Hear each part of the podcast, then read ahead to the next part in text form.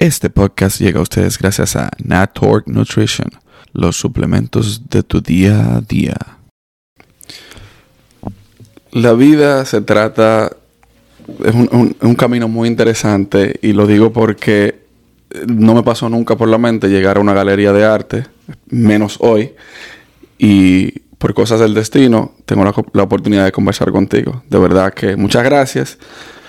Eh, a Luis primero y a, ti por abrirme las puertas de, tu, de tu fábrica, de tu fábrica de arte, diría yo, ¿verdad? bueno, es una academia. Muchas gracias a ti, Willy, porque fue una sorpresa. Que llegaras acá de repente y, bueno, y este espacio, que también es una sorpresa para nosotros porque cuando comenzamos este proyecto no teníamos idea de que esto se iba a transformar en lo que es hoy. Y, es bastante gratificante ver cómo después de muchos años de esfuerzo se empieza a concretar algo que comenzó, en un sueño que comenzó hace muchísimos años. Okay. Vamos a entrar en esa parte de materia, pero yo quiero saber un poco más de ti. Okay. Tú eres artista. ¿Qué tipo de artista eres? Yo soy, eh, mi nombre es Carlos Martínez León, soy artista figurativo venezolano. Eh, ¿Qué es un artista figurativo? Es aquel que pinta todo lo que es reconocible, retratos, todo lo que puedes reconocer, figuras, eh, retratos, paisajes, eh, objetos, todo eso se, engloba dentro de lo que es la figuración. Una cosa, él no es locutor, aunque tenga voz de ese. Entonces, de allí, básicamente mi historia empieza en Venezuela con un interés hacia las artes que no pude desarrollar sino hasta el año 2007, que tuve la oportunidad de ir a estudiar a Italia. Uh. Allá eh, conocí a Elkin Cañas y Milik Zamorón, que, son, eh, que somos los, que dirigimos ahorita este espacio. Em, y por cuatro años estuve formándome en el desarrollo de aprender todo lo que tiene que ver con la parte clásica del arte. La formación eh, en el dibujo y la pintura de la manera clásica. Regreso a Venezuela y tres años después, en el 2014, me invitan a iniciar un proyecto académico aquí que comienza eh, en un espacio muy pequeño, muy modesto, que se transformó en, Miami International Fine Arts, que es donde estamos ahorita. Interesantísimo. O sea, que tú no, no llegaste porque necesitabas salir de Venezuela. Tú llegaste No, porque me invitaron, exacto. Qué curioso, porque muchas de las personas que están viniendo a Estados Unidos, están migrando a otros países, especialmente de los países de nosotros, yo soy dominicano, es por la necesidad de una mejor economía. Sí, por supuesto. En el caso tuyo fue por tus propios eh, logros. En ese momento eh, fue una oportunidad, pero también era una oportunidad que se daba eh, en un momento clave, ¿no? Porque de alguna manera era poco viable desarrollar un proyecto como este allá y que se haya dado en ese momento nos permitió a nosotros comenzar algo que ya está empezando a agarrar fuerza y que, y que esperamos que siga creciendo con el paso del tiempo. Excelente. ¿Dónde viviste en Italia? En Florencia. ¿Qué tan difícil fue la vida allá? La vida allá fue... Porque hay un cambio de idioma, hay un cambio de locación. Al principio era la primera vez que yo salía de Venezuela, en ese sentido fue bastante complejo la adaptación, porque por mucho tiempo estuve dividido entre estar en Venezuela mentalmente y estar viviendo mi vida en el presente en Italia. Eh, la formación fue muy dura y creo que eso quizás fue lo más, el proceso de formación eh, en aprender a pintar, quizás fue lo más traumático los primeros dos años. ¿Por qué? Porque cuando empiezas a pintar ya no es, no es un asunto de inspiración o de expresión, es un asunto de de entender lo que verdaderamente estás haciendo. Hay una lógica detrás de una pintura, hay una ciencia detrás de una pintura. Espérate, eh, explícame eso, ahora vamos a detallar esa parte. Exacto. Cuando entras tú, por ejemplo, vamos a suponer que estoy haciendo un retrato. En el desarrollo de un retrato hay unas variables que tú tienes que tener en cuenta, que son las que son conocibles, como la proporción, eh, el, gesto, la luz, el color. Todas esas interpretaciones tienen una lectura. Okay. Y para mí, que venía de Venezuela de una manera bien didáctica, aprender todo ese proceso o, aprender la teoría de lo que significa eso fue bastante complejo. Ok. Es un proceso natural por el que pasan todas las personas que asisten a una academia. Pero al final, como todo, después del trabajo, pues vienen, las, vienen los resultados y los resultados fueron positivos. No, eh, eh, todo proceso, cuando tú lo empiezas, es sumamente difícil, especialmente porque tú estás saliendo de tu zona de confort. Exactamente. Pero al final, una obra artística es una expresión, ¿no? Eh, sí, totalmente. Es la expresión de lo que tú lleves por dentro. Exacto. Por eso me chocó cuando tú dijiste que hay algo más profundo que no es solamente la expresión, sino más bien el... Podemos, podemos dividirlo ciertamente. Es, es, una dualidad entre la capacidad técnica que tienes de desarrollar una idea y, digamos, el corazón que le pones para que eso se vea de la manera en la que se tiene que ver. brutal, como dicen ustedes. De Italia, ¿pasaste a Venezuela de nuevo o volviste para acá? Sí, eh, de Italia regresé a Venezuela eh, del 2011 al 2014. Y ahí comenzó un proceso de readaptación también a la realidad de Venezuela, ese proceso de adaptación impactó también el proceso de desarrollo artístico.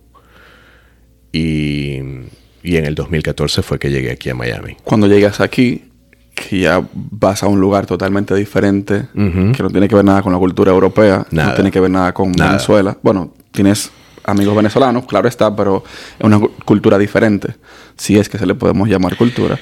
Sin embargo, el proceso de adaptación aquí no fue tan difícil porque con tantas personas que han venido, ya el ambiente se respira relativamente igual. ¿Tú llegaste a Miami? Yo llegué a Miami y en Miami consigues la misma gente, la misma comida, los mismos lugares. Entonces ya eh, no es tan difícil el salto. Lo que sí fue complejo fue el proceso de entender cómo traducir un sistema educativo que aprendimos en Europa a las necesidades del público en Estados Unidos.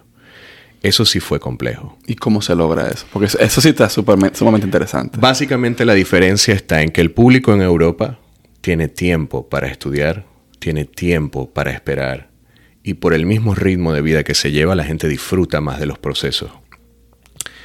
Ah, en este momento aquí vivimos en, en una época donde la gente necesita o busca la gratificación inmediata. Eso significa que cuando van a estudiar quieren resultados inmediatos, quieren aprender a pintar en una semana, en dos semanas, y esto es un proceso de toda la vida. Entonces, para nosotros, reestructurar nuestro método de estudio para que fuese adecuado para el público de acá fue lo que más nos tomó tiempo de entender.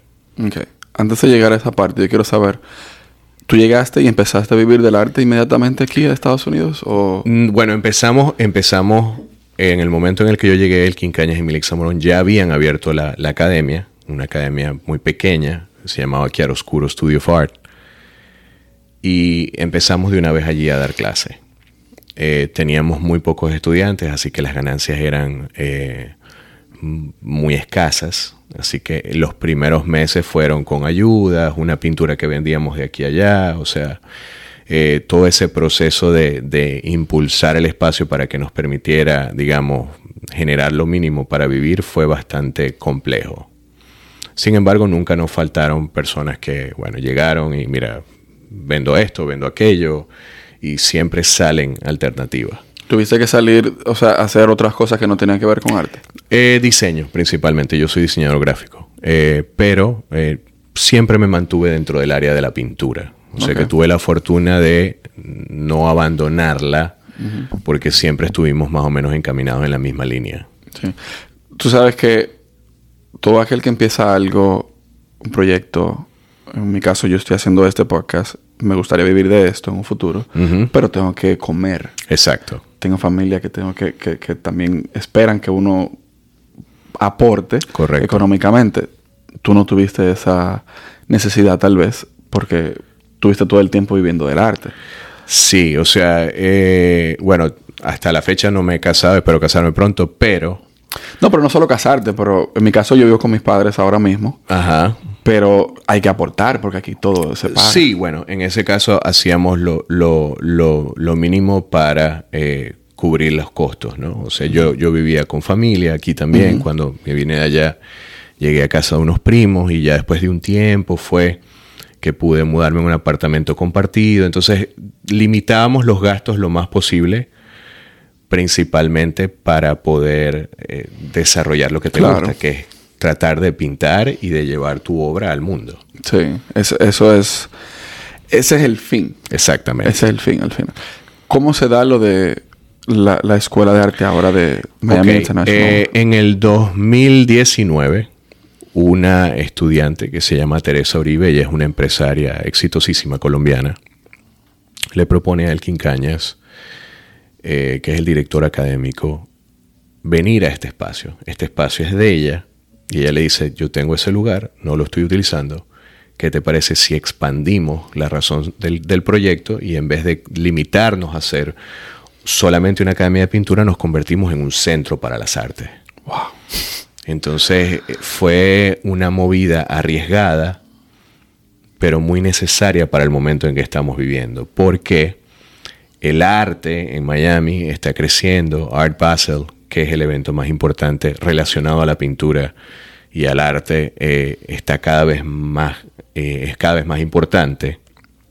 Entonces llegó en un momento en el que nos permitió evolucionar un poco.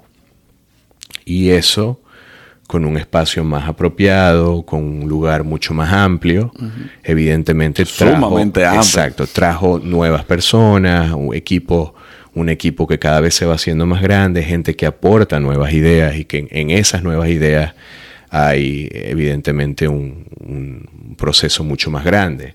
Más recientemente, no sé si Luis te lo comentó, pero estaremos emprendiendo un proyecto nuevo. Te iba a preguntar sobre eso. Que será eh, aquel Academia del Tatuaje, Fundamentos de la Expresión Artística, que tiene como propósito desarrollar un sistema educativo para formar tatuadores. Pero formar tatuadores con una base artística. En el entendimiento profundo de los fundamentos del dibujo y la pintura aplicado al tatuaje a través de lo que Luis va a enseñar eh, y, de lo que yo voy a llevar desde el punto de vista del, entendimiento del arte. Eso está súper, súper profundo porque muchas de las personas que yo conozco que son tatuadores son tatuadores empíricos. Exactamente. Que no tienen el conocimiento de arte que tal vez tú le, le, puedes mostrar. Precisamente esa es la necesidad que vamos a atacar. Que muchos de los, muchos de los tatuadores comienzan a tatuar empíricamente, pero que no tienen el conocimiento técnico de lo que están realmente tratando. Es decir, ellos están copiando, pero no están comprendiendo lo que están copiando. Entonces la idea es darles una visión mucho más profunda para que ellos puedan dominar las herramientas que tienen y ya desarrollar las obras que ellos sientan que deben desarrollar. Y, tienen ya un, un catálogo de, clases, cómo lo van a impartir. Sí, ya tenemos todo el programa, lo estaremos lanzando pronto, no sé exactamente la fecha, porque lo hemos mantenido como un secreto que creo que apenas aquí estamos hablando, si no lo habló él ya antes. No, no lo hablamos. Incluso él me, mencionó que se le olvidó mencionarlo. Ajá. Y yo le dije, a mí también se me olvidó preguntarle otras cosas, pero ya eso... Eso, eso, vendrá pronto. Sí, eso es parte de... Me avisan cuando lo vayan a lanzar, que yo le ayudo con... Seguro, muchas gracias. lo que sea. Mencionaste que te piensas casar, por favor, no haga lo que hizo Luis. No, no, no. por favor. No, lo que hizo, lo que hizo Luis es otra cosa. Ya veremos, ya veremos. Sube las expectativas y los estándares para un hombre pedirle matrimonio a una mujer lanzándose por un por, un, avión paracaídas es, es, otro nivel. Está fuerte, está fuerte. Dentro de las cosas que ustedes hacen aquí, ¿qué, qué, en qué se especializan? La especialización de nosotros es básicamente sobre la pintura y la escultura figurativa. Es decir, yo llego aquí a este espacio, no sé dibujar, y a mí me enseñan a dibujar y a pintar de la manera clásica, pero con un enfoque contemporáneo. O sea, no es que vamos a pintar obras del siglo XVI ni del siglo XVII. Vamos a tratar de pintar la realidad que vivimos hoy, pero con conocimiento técnico. ¿Se puede aprender a pintar? Sí, por supuesto. ¿No se nace de pintar? Eh, yo creo que no se nace pintor, pero sí se nace con una vena artística. O sea, yo pienso que eh, las personas que nacen con esa sensibilidad bien pueden desarrollarla hacia la pintura, hacia la música, o sea, cualquier disciplina de las artes que deseen, pero pueden últimamente desarrollarlas todas. Ahora, en cuál se especializan ya es una elección muy personal.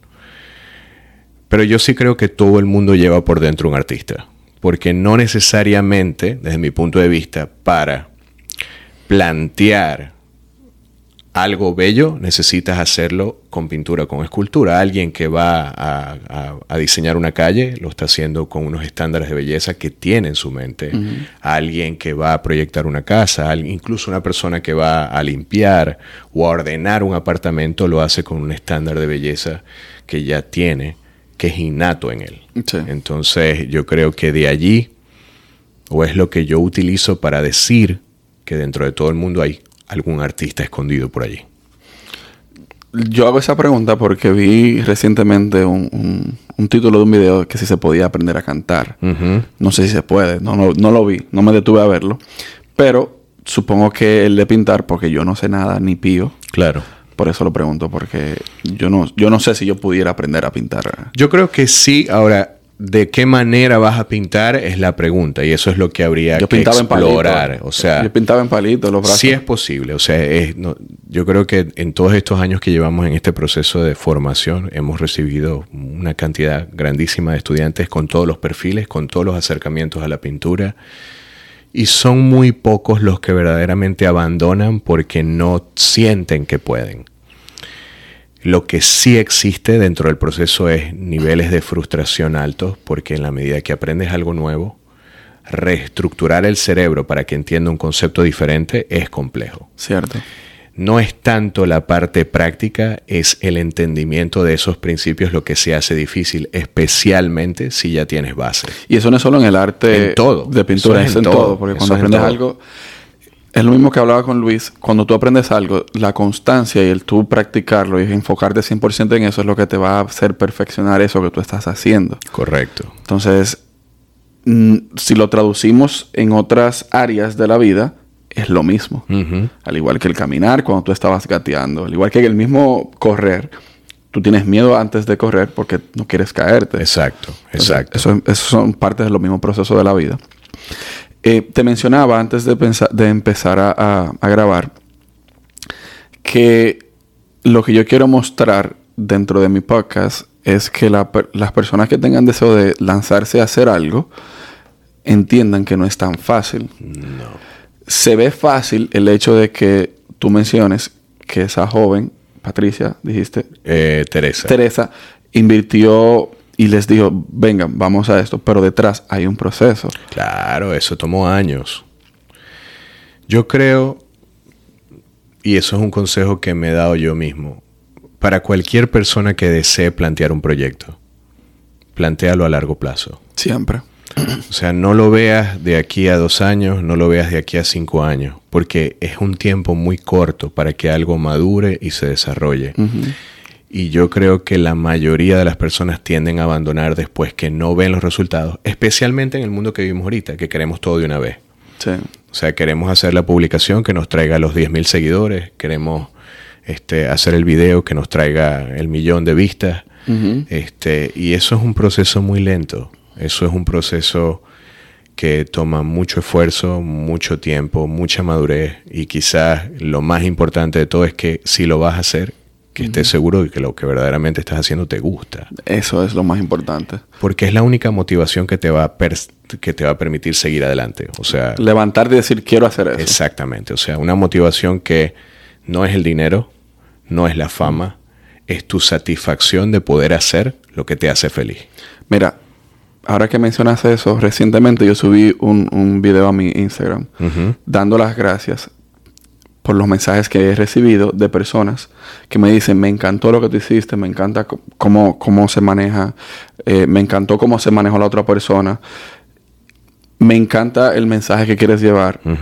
Y eso a mí me llena. Y lo dije así mismo, aún no teniendo muchos seguidores, aún no teniendo millones de views, pero a mí me está llenando. Claro. Porque está llegando el mensaje que yo quiero mostrar. Yo creo que en el desarrollo de un canal, esa motivación que tú tienes, es lo que te hace seguir adelante. Y eso, eh, yo creo que en la medida que el, público capta el interés y la emoción que tú proyectas, se conectan.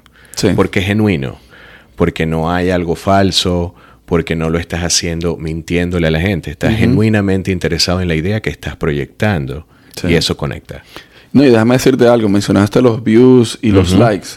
Señores, los views se pueden comprar. Tú puedes invertir en YouTube mil dólares. Claro. Y te van a salir millones de views. Sí, y, la verdad es que la satisfacción que obtienes cuando alguien llega y ve el, producto que tú estás ofreciendo y eso genera una reflexión o genera una sonrisa o genera un buen momento, e, eso es lo que importa. Sí, es así. Totalmente de acuerdo. ¿Qué tú consideras, antes de todo, tú estás pintando y vendiendo pinturas ahora mismo? En este momento estoy preparando mi primera exposición individual que voy a hacer acá, aquí en Estados Unidos. Eh, no he estado vendiendo mucho, sí he estado haciendo comisiones muy puntuales de retratos, de alguna otra pintura, pero muy poco. Estoy dedicado principalmente a la educación y a desarrollar mi cuerpo de trabajo lo suficientemente como que tratar de madurarlo un poco más para mostrarlo y ya de ahí empezar otro proceso de ventas y buscar otro tipo de mercado. Ok. ¿Qué tú consideras que es lo que te hace ser diferente, que te hace sobresalir en lo que tú haces? Yo creo que la única diferencia es ser consciente de quién soy yo. Lo único que me diferencia a mí del resto del mundo es mi visión del mundo, como yo percibo, como yo experimento la vida. Y eso es lo que estoy tratando de llevar a la pintura. Ahora, si la pintura se ve diferente, no es por una elección estética o una elección de que sea una búsqueda que no se parezca a lo demás, sino que es un proceso que viene madurándose desde quizás el 2010 que empecé a hacerlo conscientemente, donde yo entiendo qué es lo que me gusta, qué es lo que me hace feliz y esta es la manera en la que lo quiero plantear. Entonces creo que la única manera de decirlo, resumirlo, es tratando de ser lo más auténtico que pueda con mis ideales. Sí. Me, me, me agrada esa, esa reflexión. Esa reflexión me, me, me agrada porque yo voy mucho con eso. Yo soy de los que piensan que tú deberías hacer lo que te hace feliz sin hacerle daño a nadie ni a ti mismo. Eso, mira, y es parte de lo que yo le digo a los estudiantes. Cuando me preguntan qué debo pintar, yo, bueno, tu experiencia de vida es lo que debes pintar. Porque al final el artista refleja el mundo en el que vive. Y la manera de reflejarlo es contando cómo lo has vivido. O sea, cada quien tiene una manera de ver el mundo, cada quien tiene una, manera de, sufrir el mundo. Y cómo tú lo planteas es lo que va a hacer que conecte con otras personas. Ahora que tú mencionas eso, sabes que la música urbana tiene unas letras muy fuertes. Sí. Ellos simplemente lo que son es un reflejo de donde ellos se criaron. Correcto. Un reflejo de lo que vivieron, de lo que Correcto. viven. ¿Estás de acuerdo con las letras fuertes aún Mira, teniendo en cuenta eso? No soy fan de la música urbana ni del reggaetón, pero lo que no puedo negar es que es un reflejo de ese ambiente, de esa sociedad, y siendo ese reflejo auténtico, habla directamente a las personas que están metidas en ese ambiente. Entonces, negarlo, no, no lo puedo negar, no lo puedo desacreditar, porque no tendría sentido, porque sería desacreditar el impulso creativo de alguien que quiere enviar un mensaje. Y si ese mensaje le llega a la gente, es porque funciona. Ahora, no es mi estilo, pero conecta. Claro. Y eso es lo que importa. Y el ejemplo más claro es Cancerbero. Ajá. Cancerbero hace una música totalmente no comercial. Crítica constante al sistema. Al sistema, exacto. Totalmente. Y esa letra se fue por todo el mundo, todos los países de, habla hispana. Pero es porque refleja el sentir de un momento histórico, de una sociedad, de un espacio muy reducido. Y lo que dice, por muy fuerte que pueda ser, conecta con la emoción de la gente. Y eso es lo que cataliza que el mensaje se haga tan amplio. Porque la gente dirá, yo me siento igual. No, y si te vas a... Yo subí un video recientemente eh, con respecto a eso mismo que si te vas al trasfondo del asunto y, al principio, al génesis del género urbano, el hip hop surgió como una expresión de lo que estaba pasando en Nueva York. Correcto.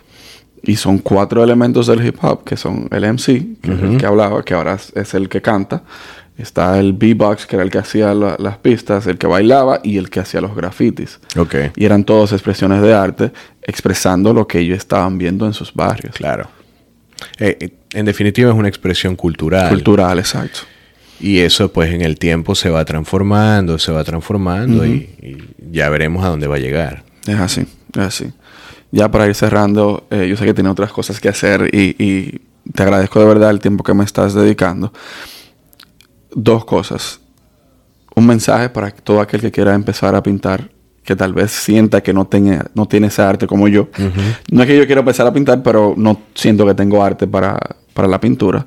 que tú le recomendarías? Además de que pasen por aquí. Pueden pasar por aquí si están en Miami, bienvenidos. Eh, mira, yo creo que la mejor recomendación es, si te hace feliz, genuinamente, persíguelo. Porque eh, yo creo que ese es el mundo que vamos a buscar ahora. Y especialmente después del año que acabamos de pasar, eh, el confinamiento nos dejó reflexionar qué es lo que queremos de qué es lo que no queremos. Es así. Y en ese qué queremos, muchas personas se están dando cuenta que quieren perseguir sus sueños de vida. Y en el definitiva creo que todo el mundo lo dice, es, sigue lo que tu corazón te diga que tienes que seguir. Por, ahí, es, por ahí es el camino. Por eso estoy aquí hoy. Y ya para cerrar mi pregunta insignia del podcast, ¿cuál es tu filosofía de vida? La misma de Cristo. O sea, ama a los demás como a ti mismo, aunque es bien difícil cuando profundizas en ello. Eh, tratar de hacer lo mejor que puedas y, por lo menos dejar el mundo mejor de lo que lo encontraste cuando estuviste aquí. Está bien fuerte eso. Eso es lo que buscamos. Eh, sí.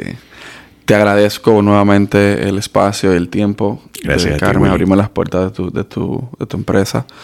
Eh, para mí esto está sumamente fuera de lo que yo estaba acostumbrado a ver. Yo he ido a galerías de artes, pero, pero una galería que va todo el mundo. Ok. O sea, como que esto es un espacio, por así decirlo, privado. Es así. Y no todo, la galería que veo allá es de una sola persona y hay tres habitaciones solamente de pinturas de esa sola persona. O sea, eso a mí me impresionó desde que vi el primer cuadro. Y además, en las galerías tú no ves a las personas pintando. En las galerías tradicionales. Claro. Para mí esto está fuera de lo común, igual que mi podcast, y de verdad que me impresionó bastante. Luis no se equivocó cuando me dijo, te vas a, te vas a sorprender. Sí. Gracias a Luis por la invitación también. Sí, o sea que muchísimas gracias y nada. Suscríbanse, denle like si les gustó el video, comenten, activen las campanitas y esperen más contenido. Gracias. placer. Willy. Genial, ¿eh?